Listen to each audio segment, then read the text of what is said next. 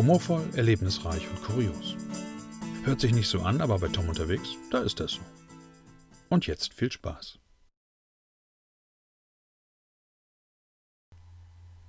Erinnerst du dich noch an unser erstes Mal? An das Autohaus in Hamburg-Wilhelmsburg? Lass uns die Zeit nochmal zurückschrauben und genau am gleichen Nachmittag weitermachen. Denn bevor die Chucks ihre wohlverdiente finale Waschung bekommen, haben sie noch ein weiteres Abenteuer zu bestehen. Dazu gehen wir einfach mal auf die andere Straßenseite. Hier befindet sich ein riesiges Backsteingebäude. Ich fahre jeden Tag mit dem Zug dran vorbei und frage mich schon seit langem, was es mit diesem Gebäude auf sich hat. Vom Zug aus betrachtet sieht es nicht so aus, als ob es noch in Benutzung wäre. Und nun stehe ich direkt davor. Durch die vergitterten, aber teilweise zerstörten Fenster kann man bei entsprechender Körpergröße einen Blick in das Gebäude werfen, und es scheint komplett entkernt zu sein. Ein kurzer Bummel soll eigentlich einfach um das Areal herumführen. Der Eingang wird von einem großen weißen Tor versperrt. Bei einer kurzen Rüttelprobe am Tor ist der Schreck jedoch groß, denn es öffnet sich einfach und gibt den Weg ins heilige Innere frei. Direkt nach dem Betreten des Innenhofs fällt auf der linken Seite ein Gebäudeteil auf, bei dem partiell einfach die Seitenwand weggerissen ist. Es wirkt auf mich wie in einem Museum, wo es zwar um das Gebäude an sich geht, ich aber einen Ausschnitt des dahinterliegenden Lebens präsentiert bekomme.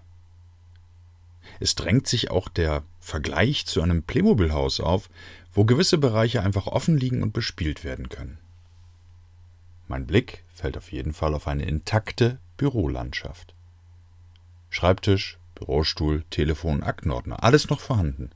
Als ob nur noch kurz aufgeräumt und geputzt werden müsste, bevor das Büro wieder bezogen werden kann. Ein Blick auf das Gelände offenbart, wie groß es hier wirklich ist. Das Gebäude zu Rechten zieht sich fast unendlich in die Länge. Also wende ich mich nach rechts, dem Eingang zu und betrete das offenstehende Gebäude. Ein Treppenhaus. Kurz nach oben geschaut, mindestens vier Stockwerke. Und in den Keller geht es auch runter. Ich hole die Taschenlampe aus dem Rucksack und stelle fest, dass sie zwar für den nächtlichen Gang zum Klo auf dem Campingplatz, nicht jedoch für den Einsatz in der absoluten Dunkelheit eines Kellers ohne Restlicht geeignet ist. Mist. Wieder ein Ausrüstungsmangel, den ich beheben muss. Weiter geht es durch die offene Brandschutztür in den ersten Raum. Raum ist eigentlich nicht das richtige Wort. Irgendwie hat hier alles Hallenformat. Vier Meter oder höhere Decken und Platz ohne Ende. Warn- und Nutzhinweise deuten darauf hin, dass hier mit einem Kran oder einer ähnlichen Beförderungsanlage gearbeitet wurde. Weitere Räume, deren Zweck für mich nicht ersichtlich ist, schließen sich an und werden von mir teilweise fotografisch dokumentiert. Im nächsten Raum riecht es nach Öl. Und zehn Meter weiter wird auch der Grund gleich klar. Eine frische Ölpfütze versperrt den Durchgang. Und ein Kanister steht direkt daneben. Macht das Sinn? Merkwürdig. Aber mitten im Raum liegen Kleidungsstücke. Socken, ein Pullover, eine Öljacke und noch mehr. Schnell liegt die Jacke in der Ölpfütze und weiter geht es. Irgendwie muss ich da herüberkommen. Ein weiteres Treppenhaus. Beklebt von mit Panzerband gehaltenen DIN A4-Blättern, die auf verschiedene Areas hinweisen, so als ob hier eine Party stattgefunden hat. Ich versuche weitere Türen zu öffnen, aber auch die gefundene Telefonzentrale bleibt mir leider verschlossen. Schade. Ich habe mich langsam an das Gebäude gewöhnt. Die Nervosität ist einer gewissen Gelassenheit gewichen.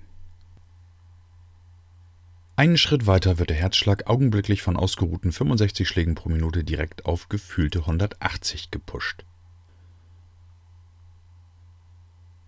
Hinter der nächsten Ecke höre ich Menschen. Naja gut, Außerirdische habe ich auch nicht erwartet, aber eben auch keine anderen Personen.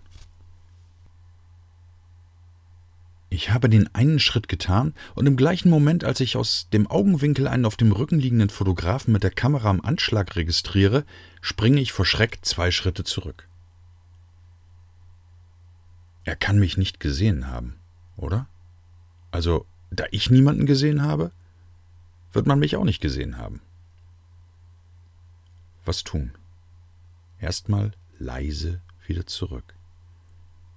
Die Idee ist gut, aber die plötzlich aufkeimende Angst, entdeckt zu werden, lässt mich hastig und unvorsichtig werden. Beim Tritt auf die am Boden liegende Öljacke verlagere ich das Gewicht zu schnell und rutsche mit der Jacke mitten durch die Pfütze. Ist gut gegangen, war aber zu laut.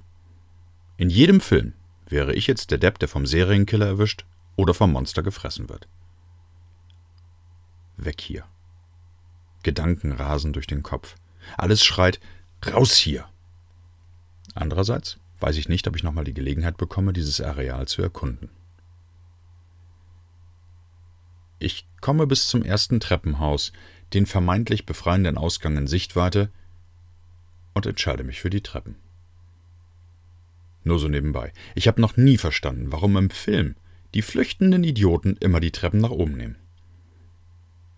Aber ich mache es trotzdem.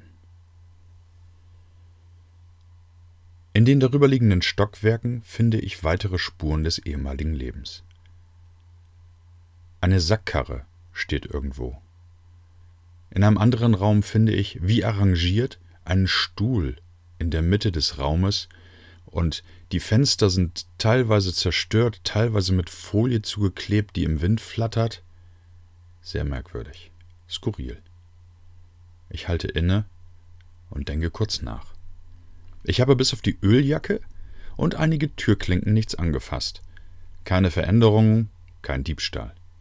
Das reine Adrenalin ist ausreichende Belohnung. Gut, wenn ich mir jetzt noch vor Angst in die Hose mache, war es ein echter Scheißtag.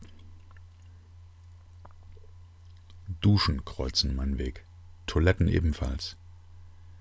Bei den Toiletten gibt es Nutzungshinweise in verschiedenen Sprachen an der Wand.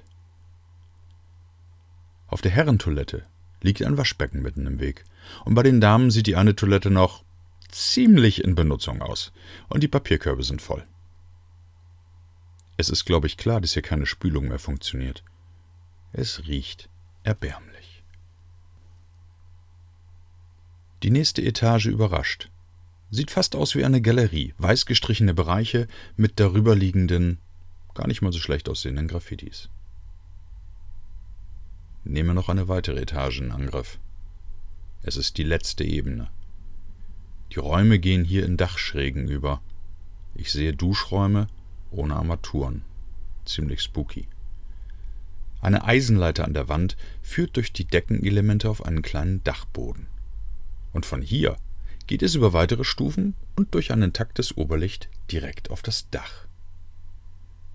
Aber ich gehe diesen Weg nicht, denn mein Respekt vor diesem alten Gebäude ist viel zu groß und da ich überhaupt keine Sicherungsausrüstung dabei habe, lasse ich das lieber. Ich habe auch vorerst genug, aber eben leider noch nicht alles gesehen. Das Gebäude zieht sich noch in die Länge und den Keller habe ich auch nicht betreten. Werde ich wohl noch mal eine zweite Gelegenheit haben? Ich muss eventuell in Kürze eh noch mal zurück, da ich in der Euphorie vergessen habe, das Gelände von außen zu fotografieren. Und als ich das Haus verlasse, Haus ist auch schön ausgedrückt, das riesengroße Fabrikgebäude, da überkommt mich ein unglaubliches Glücksgefühl.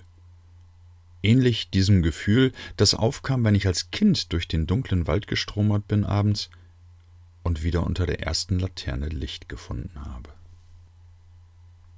So hat auch dieser Tag ein gutes Ende gefunden und ein weiteres, kurioses Abenteuer liegt hinter mir. Ich denke manchmal, dass es doch klasse wäre, wenn ich solche Sachen planen könnte. Aber wo bliebe dann diese Spontanität, die dir das Ganze so interessant und spannend macht? Also werde ich es auch weiterhin dem Zufall und meinem Bauch überlassen, wohin mich die Wege künftig führen werden. Ich denke, dass wir beide. Hallo? Hallo? Bist du noch da? Ah, gut. Ich dachte, du wärst mir irgendwie abhanden gekommen. Wo war ich gerade? Zufall. Bauchgefühl und spontane Entscheidung, das war's. Ich denke, dass wir beide so den meisten Spaß haben und auch eine Menge Zeit miteinander verbringen können. Naja, ist ja auch erstmal egal. Ich hoffe, wir hören uns in der nächsten Woche wieder. Hab eine gute Zeit und bis dann.